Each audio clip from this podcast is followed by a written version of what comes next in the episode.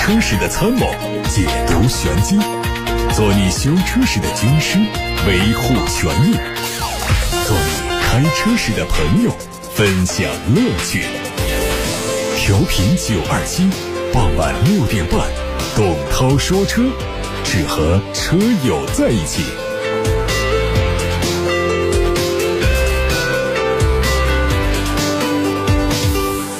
各位好，我是董涛，欢迎在六点半到七点半听董涛说车。大家关于选车用车的提问，关于汽车消费维权的投诉，现在可以参与节目，零二七八六八六六六六六热线电话在开通，还有董涛说车的微信公众号可以留言。关注一下今天的汽车资讯。外媒报道说，前雷诺日产联盟负责人卡洛斯·戈恩在接受采访时透露，他即将出版的新书的一些细节。戈恩说，新书将证明有关他在2010年到2015年之间财务状况不透明的指控都是不实的。他将在新书中通过文件和证人回应这些指控。戈恩还表示，他被指控隐瞒了一些薪资收入，但他并没有收到这一部分被隐瞒的薪酬。此前，戈恩表示有人恶意策划推翻他在雷诺日产三菱联盟的领导地位。最近又有新的证据浮出水面，证明他的这种说法是可信的。北京奔驰传出消息，全新 C 级换搭了全新的 1.5T 发动机，而且配备了48伏的轻混。预计奔驰的这一款 1.5T 发动机还将提供低功率的版本，2.0T 发动机将不再提供。除了动力系统，全新奔驰 C 级在尺寸上也做了调整。北京奔驰内部的数据显示，全新 C 级的车长4米84，宽1米82，轴距加长了三点四公分，来到了两米九五四。华晨宝马传出消息，国产 X5 车身将于2022年5月投产，预计会在同年下半年正式开始量产。考虑到华晨宝马没有国产 3.0T 发动机，那么国产的 X5 可能会用 2.0T 发动机。价格方面，省去进口关税之后，最终的起售价可能在50万元左右。奥迪官方正式发布了全新一代奥迪 S3 两厢版、三厢版的车型官图，新车会在今年十月份开始交付。它的外观造型和 A3 保持高度一致，前脸六边形的格栅上方和发动机舱处留有一丝缝隙，左右两侧大灯是 L 型的 P 角设计，左右大灯下方有多边形的导流套件。内饰方面，三辐式的平底方向盘和全新的运动座椅都让它有着更强的驾控体验。十点二五英寸的全液晶仪表搭配嵌入式的十点一英寸的中控多媒体触摸屏，显示出较强的科技感。同时，中控屏内部还搭载了优化过后的 MMI 信息娱乐系统，它会用二点零 T 发动机搭配七速的双离合变速器。有媒体获得了一组上汽大众2021款朗逸的工厂实拍图，它换装了大众最新品牌的 logo，预计最快在今年四季度上市。配置方面，全系用八英寸的中控屏，高配还会有升级的触控式空调面板，以及十点二五英寸的全液晶仪表盘。动力估计会沿用现在的一点五升自然吸气和一点四 T 两款动力，同时还会新增已经在年初完成申报的一点二 T。传动系统是五速手动。六速手自一体以及七速双离合变速箱。网上传出了一组日产全新一代逍客的路试照片，计划年底或者是明年年初在海外市场上率先发布，国内市场可能是明年迎来换代。整体外观是采用了和全新奇骏非常相近的设计，经典的格栅得到保留，内饰也将升级液晶仪表以及更大尺寸的中控屏。动力。估计是用日产全新的一点五 T 涡轮增压发动机，并且有一部分车型会适配四十八伏的轻混。沃尔沃 XC40 的纯电版会在下个月开幕的北京车展上亮相。从曝光的谍照可以看到，新车的整体设计基本和燃油版车型一致。进气格栅做了封闭处理，车身的左面没有充电口。动力参考海外的车型，它配备了78千瓦时的锂离子电池组，搭载了前后双电动机，综合最大功率有300千瓦，它的续航里程有400公里。全新的丰田 Super 牛魔王有望在今年十月份以进口的形式引进到中国。它吸取了丰田 FT One 概念跑车的设计语言，长车头、短车尾的车身比例看起来更加富有运动感。尾部方面，上翘的扰流板、三角形的尾灯、夸张的扩散器和大口径的排气管都充满了战斗气息。内饰整体风格更偏向于宝马，包括悬浮式的中控屏、电子挡把，还有多媒体的调节旋钮。中控采用了碳纤维的材质，真皮的包裹，再加上红黑颜色的搭配，增加质感的同时，也提升了运动感。现代汽车宣布推出新的电动汽车子品牌，计划在未来四年之内推出三款新车。早些时候，现代汽车在一份声明中曾经说过，它会从一个单一的车型升级为独立的纯电动汽车品牌，这将支持它实现在五年之内占据全球电动汽车市场百分之十以上份额的目标。最后是长安汽车的消息，长安逸动 Plus 新增车型 1.4T 七速双离合版本风尚型上市，卖价八万八千九。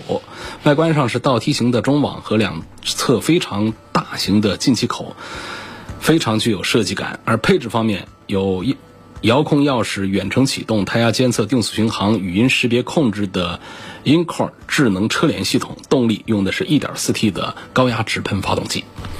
好，各位正在听到的是晚上六点半到七点半直播的董涛说车，欢迎各位把汽车消费维权的投诉，把选车用车的提问发送到直播间零二七八六八六六六六六正在开通，还有董涛说车的微信公众号也可以留言提问。我们先看来自八六八六六六六六的提问，有个问题看着眼熟，应该是昨天留言过，我没有回答。李先生今天早早就把这个问题抛过来了。他说：“从底盘操控性方面对比一下丰田的荣放和 CRV，我现在开的是大众的朗逸，已经开了七年，跑了十八万公里，行驶质感还是很不错的。问日系车用个几年之后啊，在底盘操控方面和德系车比起来有什么区别？日系车的底盘会不会有松散的感觉？”呃，从我的印象上来讲呢，因为我没有长期的，比方说跑个几年，这个日系车啊，都是一些这个。呃，试驾有一些是深度试驾，但是也没有特别长的时间，最长的深度试驾也就是一年多的功夫，所以我的这个发言呢，可能并不权威，但是我一直呢，像自家的车呢，还是这个德系的为主，所以印象当中呢，德系车开个几年之后呢，底盘跟新车相比的区别不太大，哪怕它车身上还出一些别的毛病，不像日系车那么的。耐用，但是它底盘还是比较紧致，啊，总体上从新车到旧车的这个感受啊都是一致的。那么，绝大多数的日系车呢也是一样的，从开始它就不是那么的紧致，都是比较松散。但是呢，它的滑坡也很慢，所以它新车旧车呢差不多都是那样，因为它整体的质量控制比较好，它不像德系车毛病多。所以这是我对日系车和德系车在底盘用时间长了之后会不会松散的这么一个印象。那我认为，其实这个区别啊现在是很小，并不是太大。而我们有必要呢把这个底盘它为什么松散跟大家聊一聊，解释一下。我们很多朋友啊就发现有一些车，不管是新的还是旧的，开上去之后啊就觉得底盘很豆腐，松松垮垮的。实际上是坏了没有呢？升起来检查底盘一点问题没有。就来自于各种震动和异响给我们带来的这种这个松散感。那么造成底盘松散的原因可以归结为几个方向啊，有零件磨损的松旷，有橡胶的老化，还有驾驶的习惯等等。多数的底盘松散都来自于零件之间的磨损。它底盘它不像发动机那样可以长期的通过润滑油啊这些东西来减少磨损，或者说发动机里头的零部件呐那些金属材料啊。那它的这个耐磨性能都本身比较好，那么底盘上用的这些金属材料，尤其是一些活动部件、关节部件，那它就不是太耐磨。啊，这些地方也有一些不同程度的那些黄油的油脂的润滑，但是在风吹雨打、洗车各种酸碱的腐蚀之后呢，它都会逐步变得干涩，然后渐渐的失去它的润滑的功效。所以呢。通常会出现一个旧车不如新车的这个感觉的。那么像这个轮胎悬挂部分呢，通常都是产生异响、震动、松旷的重灾区。那十年以上的车，它的这个球头啊、衬套啊、呃这个胶套啊、各种支架呀，都会因为过度的颠簸啊，导致疲劳磨损，久而久之会破裂，甚至产生一些咕噜咕噜的或噔噔噔的一些声响，就让我们车主们感到难受。呃，另外呢，还有一个驾驶习惯也会对我们底盘的松散，呃，产生一些关系。有些车主开车狂野，一会儿急加速，一会儿急减速，一会儿急转弯，啊，一顿猛如虎的操作之后，这个它不一定要等到车旧，这底盘就先旧了，底盘的一些零部件就经不起你这样来揉捏它。那长期以往的话，这个底盘的松散和异响就随之而来。说这个底盘的松散呢，它看起来没什么大问题啊，但实际上它潜在还是有一些隐患的，比如说悬挂性能减弱啊，减震的质感变差呀。那如果是一些零件变形导致松旷异响的情况不加以排查的话，甚至还会有一些故障和影响安全的事儿啊来发生。那么讲这些，大家就应该可以想到我怎样来减少底盘的松散。那既然说底盘松散有一些危害性，有一些不好，平时怎么防范呢？就首先就是大家的保养，不要想到保养就是换机油机滤，不是那么简单。你没有从事这行业，你去看它一个规范的保养操作，哪怕是最简单的 A 保，一个最简单的机油机滤的一个小里程的小保养，它也不仅仅是换个机油机滤，它是会检查一下我们的底盘的。所以这就是大家要注意啊，这个还是要按时的，这个尽量的做好保养。另外呢，停车的时候尽量的选择平坦的道路，你不要说猛冲道牙子，或者说高低位的那种姿势的停车。包括我们开车的习惯，咱们不是开赛车，赛车本身不耐造，因为它开一次修一次，那我们不能跟它比。说那那赛车都可以那样开，那我这民用车我开一下，这这这也没什么问题。人家讲的是开一趟是一趟，只讲速度不讲这车的这个寿命的。咱们这个私家车可不能那样开，所以大家平时啊，如果是自己的车啊，当然别人借别人车也还是得注意，那还是得爱惜点那个轻拿轻放，啊，慢开慢停。下一个问题呢，希望我谈一谈林肯的飞行家是否值得买。呃，林肯的飞行家这个东西，怎么怎么说值不值得买呢？我觉得啊。首先讲呢，它身上有几个地方还不错。首先呢，看起来价格不贵啊，五十万起，国产的啊，我说的国产的，它比进口的便宜十来万。第二个呢，车子长啊，有五十有五米多长。你想象一下，我们豪华品牌的五米多长的这个大车哪有五十万的？另外呢，要是有这个豪华品牌的便宜的这个大 SUV 的话呢，也常常会上四缸的二点零 T。啊，这车上还用的是 V 六的动力，啊，就这几样东西加一块儿的话呢，它就啊，再加上外观内饰看起来确实是，呃，挺土豪气的啊，看起来挺豪华的。这是这这车上几个好的点，但是呢，我觉得这个车上也有一些让人头疼地方，比方说像这个车上，说实话呀。就五米的 SUV，因为车头占的空间太大，它不像个 MPV 车鼻子短。那一般来说，你要布置三排座椅的话呢，第二排和第三排啊都不得好果子。这第二排、第三排啊都会在腿部空间上很紧张。所以我认为呢，踏踏实实买一个 MPV 啊，或者说我们买这个五座的 SUV 更好。但是飞行家他没这么想，他要做成。这个国产的六座，进口的七座的，实际上就是说，它车子虽然说看起来霸气，但是后排的第二排、第三排的空间都不怎么好。那么第二个点呢，就是讲品牌这事儿了啊。品牌呢，因为林肯呢，确实在豪华品牌里面呢，本身呢它都不是一线，然后这两年呢又有掉队，所以说我们真正的这个豪车的买家们，恐怕还是很难被这个飞行家所吸引的。我们在国内买豪车呢，归根结底啊，更多买的是品牌。多少人在买性能啊？甚至多少人在买它的配置和空间呢？我要的就是大 logo 啊！这车子看出开出去一看品牌就觉得就是有有有有点贵，这样最好。我们甚至有些人他他都不关注动力，他甚至为了一个品牌去选一个小小的 2.0T 的 Macan，保时捷的那个小 SUV。而不会说，我花这个价钱，我来买一个可以把马坎装进去的林肯的 V 六的飞行家，啊，所以这就是我的这个总体感觉，就是它真正吸引的这个用户呢，可能都不一定是呃 BBA 的那些准客户们。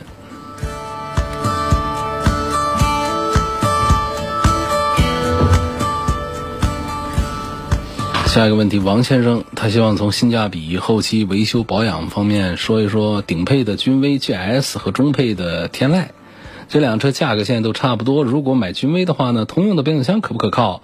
是不是如网上所说的，呃，后期容易出一些毛病？那这确实啊，这两台车的这个变速箱啊，它都不咋地啊。就是时间长了之后呢，都有一些这个故障率，它没有其他的变速箱那么的呃可靠稳定。说君威上用的是什么变速箱？啊，通用自家开发的一个一个九速的。这个变速箱呢，它实际上是在设计方面有自己的独到之处。比方说它的齿比，它可以让你在市区行驶，并不是在高速公路上的时候，它可以把九档都可以用得上。这相对于别的那些高档位的变速箱来说，这是它的一个亮点。但是它在低速的时候的这几个档位之间的这种配合，包括变速箱和发动机的配合上，在真车主当中的口碑啊。它其实是并不好的，早期还出现过一些维权的一些事件，包括它在软件的设定，我们这个变速箱啊也讲软件的，里头也是软件控制，在软件的设定方面也有一些不成熟的地方。那这说的是别克的君威的这个，那么说日产的啊，日产科技日产，呃，日本车那它的故障率应该比较低，可不是啊，天籁上呃用的这个变速箱啊。它的发动机呢倒还行，天籁上用的这个 CVT 变速箱啊，也是一个投诉率比较高的一个变速箱。那不然的话，在丰田、本田、日产当中的 B 级车里面，为什么天籁卖的最差？这确实它的口碑就是比呃雅阁和凯美瑞要差一些的。所以这两个车呢，你问这个变速箱的话，可能我都给你一个否定的意见，不太好。下面王先生要对比的几个豪华品牌的大 SUV，他希望六十万左右来买。嗯，一个呢就是奔驰的 GLE 三二零、奥迪的 Q 七、宝马的 X 五、沃尔沃的 XC 九零、丰田的普拉多，该买哪一款好？我觉得通常来说呢，这个丰田普拉多啊，现在我们还是呃这个推荐的比较谨慎一点，因为确实我们是喜欢那种越野的朋友们。呃，那都不会太看这个 GLE 啊、Q7 啊、X 五啊这一些。那么再看豪华品牌的话，你对比丰田霸道的话，他们都不是一个路数，不是一个方向。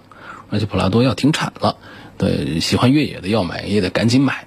所以要对比的话，还是在几个豪华品牌当中。我一个从销量角度，二个呢从我们车主们的口碑的角度啊，呃，给大家排一个序就行。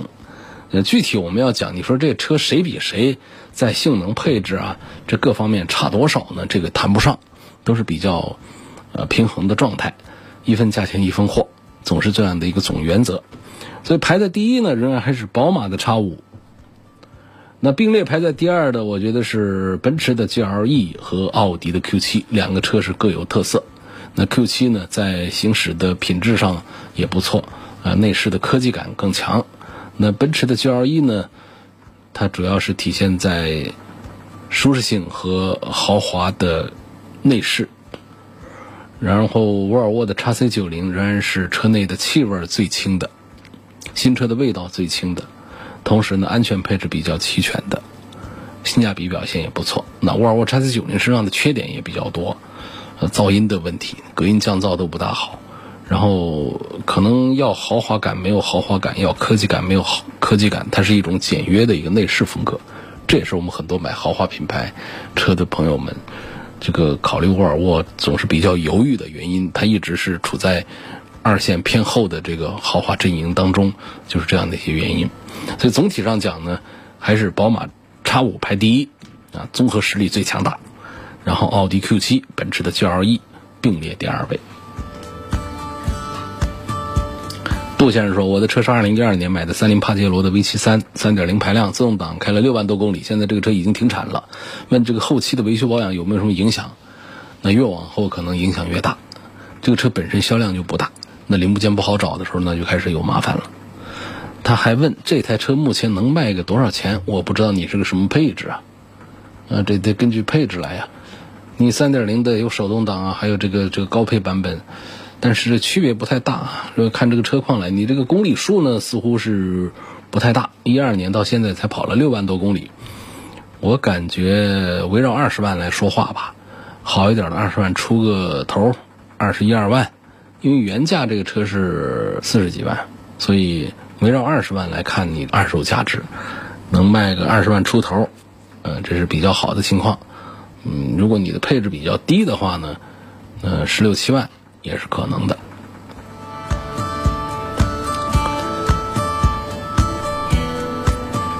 下面我们看看来自董涛说车微信公众号后台的提问，一个叫松子的网友他说。我想问一下，上周我在一汽大众的康顺店交了一千块钱定金，并且签订了购车合同，但事后我得知这家店已经被大众公司取消了授权资格，也就是它已经不再是 4S 店了。对此呢，销售员没有告诉我，导致我在不知情的情况下签了合同。那现在我想拿回定金，销售说他们没有违约，也只是暂时取消授权。那么我现在就只能就此放弃吗？这事儿他确实也没有违反什么东西啊，就是这个厂家对他的一个授权呢，这个授权呢，就是体现在一个车辆的供应，那新车的供应，还有这个售后的这个资质上面的一些东西。呃，其实呢，我们国家已经对于这个厂家授权呢，已经是放开了，也就是说，你就当它是一个二级，它其实也是有汽车销售资质的。你交了定金，签了合同，从他那儿买个车，其实也没有问题，售后找其他店都可以。一个朋友问说。我这个想看这个雪佛兰的探界者，这个车的质量和后期的维护费用怎么样？质量一般化，后期的维护费用不贵，挺便宜的。我觉得花这个十几万块钱买这么大个车还是比较值得的啊，还是划算的。但是它这个选择什么配置上还是有学问。那个高配车型啊，有二十万了。二十万用的是二.点零 T 的发动机，动力是不算差了，配的是九 A T 的变速箱，这个稳定性呢就差一点。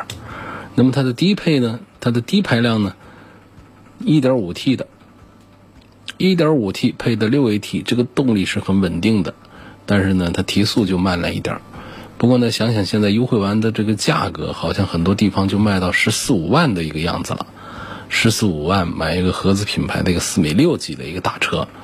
啊，这个确实性价比表现还是很不错的，所以我仍然还是比较支持、比较推荐买这个雪佛兰的啊探界者这个车。实际上，探界者这个车呢，它在这个设计这个方面还是有自己可圈可点的地方的。啊，它在这个外观设计上啊，相对于这个其他的一些产品来讲呢，它其实是有自己的更时尚的、年轻的这个呃地方。比方说，你看到它的这个 C 柱这个地方，实际上有那个。奔驰的 ML 啊，就是早期 ML，现在叫 GLE 的那种，呃，侧面看上去的这种感觉，这是很漂亮的一个呃一个设计。那么从车头车尾各方面呢，也都挑不出明显的有一些什么设计上的缺陷出来。而且这个关键是这车的价格不贵，那真是还是比较划算的。十四万左右买这么大一个合资品牌的雪佛兰的 SUV，而且是新款，不像过去。啊，像这过去的这个这个雪佛兰的有一些也优惠幅度比较大，但都是一些老车，科帕奇啊这样子的，不是那样的，所以我还是比较支持、比较推荐看这个雪佛兰的探界者的。说关于安全带锁死过就必须得换新，如果换过安全带，能说明是事故车吗？安全带通常确实是出现这个碰撞，尤其追尾碰撞之后，呃，甚至于说都是比较重要的重大的事故之后，安全带才会损坏。所以呢，有很大程度上可以认定为，呃，这个车有事故的嫌疑。但是呢，我们不能仅仅从这个安全带换过新来判定它一定是个事故车。我们最重要的还是通过车体来观察。你看一下，如果说出现了这样的碰撞事故的话呢，无论如何，我们是能够发现痕迹的。做过钣金的地方，引擎盖里头啊这些地方的褶皱，这个油漆的痕迹，这是没有办法完全避免的。因为车架我们不可能把它换一个嘛，就算换车架，我们也是更容易把它看出来。所以不是通过这儿来判断的，只是说换过安全带呢，我们呃可以多留个心眼儿。说看这车是不是出现过事故，因为安全带它自己也会坏呀。有时间长了的安全带，它它松开了卷不回去啊，或等等啊，它失去效果啊等等，里头一些小的零件坏掉了，换掉一个安全带，这种情况也是有的。那么你说的这个这个故障呢，就是锁死过就必须换，这个是成立的。这这个如果出现了事故的话，它出现了一次锁死，通常这个安全带它是不可复原的。奥德赛的家用混动值不值得买？我认为是比较值得的，呃，又节油又舒服又不贵，配置还挺高。我是女生，现在是奔驰的 C 两百，想换个更豪华的、更好看的车。那我大概想花个六十万左右，重点就是要好看、好看、好看。但是呢，我就不考虑 SUV。嗯、本来我这念到一半的时候啊，我想那那得跟他推荐一个，那咱们这个保时捷的 Macan，这肯定是好看的。嗯，他说不要 SUV，不要 SUV，那有没有可能考虑一下七幺八呢？七幺八就是这个价格，那肯定就是你不是只要好看吗？连写了三个好看，我想六十万这个预算买一个七幺八是一个正当行为。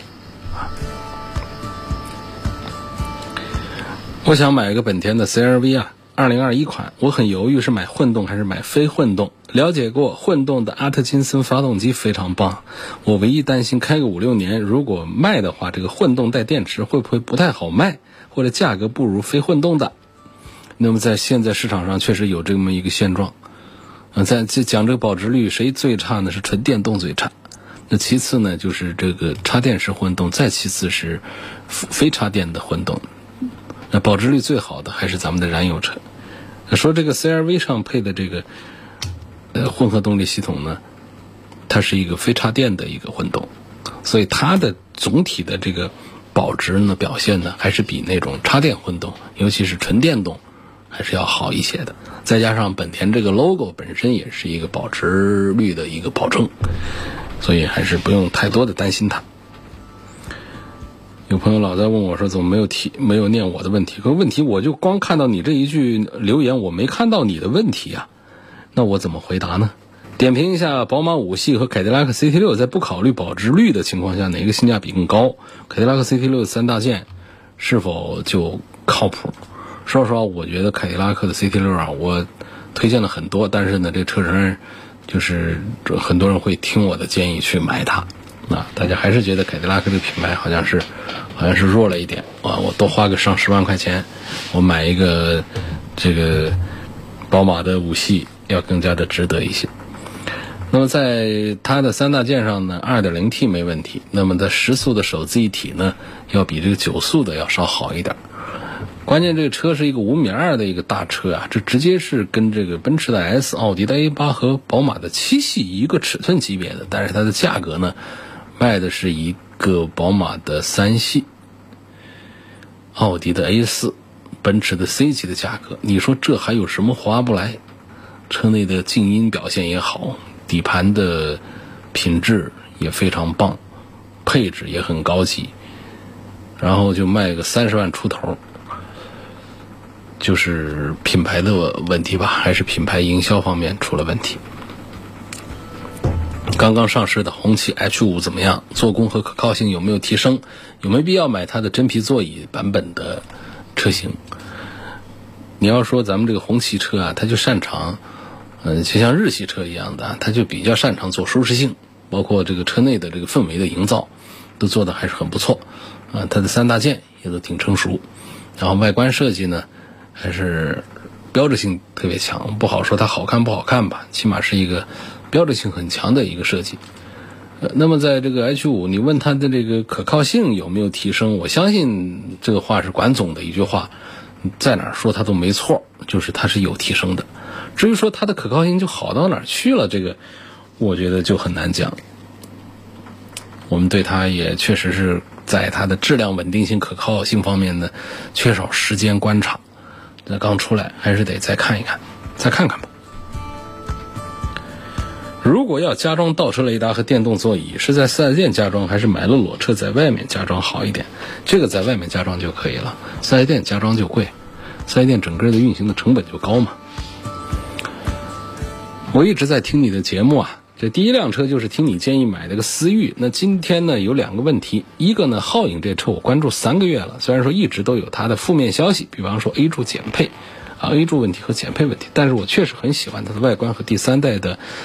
混合动力系统，决定近期就下手，就想问一下，你怎么看待皓影的 A 柱和减配的问题的？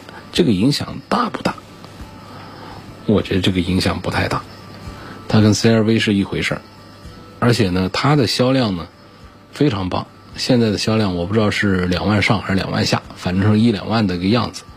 这么多人都买了，能错到多远去？嗯，我们看到的这个投诉，一定要讲的就它的一个量占到多少。反正我觉得这个投诉的量还是不算多的，相对它这么大的一个销量来讲，它的占比是比较小的。另外，另外呢，问这个混动豪华对比这个混动精英贵两万块钱，配置上多了侧安全气帘、前后雷达、真皮加电动座椅，还有全景天窗，你觉得这两万块钱值不值得？我觉得是不值得。从成本上讲，这几样东西要不了两万块钱。首先，它这个皮座都不是全皮，它都是织物加皮混合的。然后，这个全景天窗这个事儿，我本身就觉得是个鸡肋，它都没必要要。它有一个天窗就。透透气儿就可以了，平时也不大用，所以这几样东西，雷达呢又是个便宜东西，但为什么我还是得建议多花两万块钱买它呢？就是因为测安全气帘你没法安装啊，咱们买这么一个车，怎么能就只有前排的四个气囊呢？还是得六颗安全气囊起步，所以从这角度，我觉得两万块钱不值，但是也得是掏这个钱去买它。好，今天就到这儿，感谢各位收听和参与晚上六点半到七点半钟直播的董涛说车。错过收听的，可以通过董涛说车的全媒体平台收听往期节目的重播音频。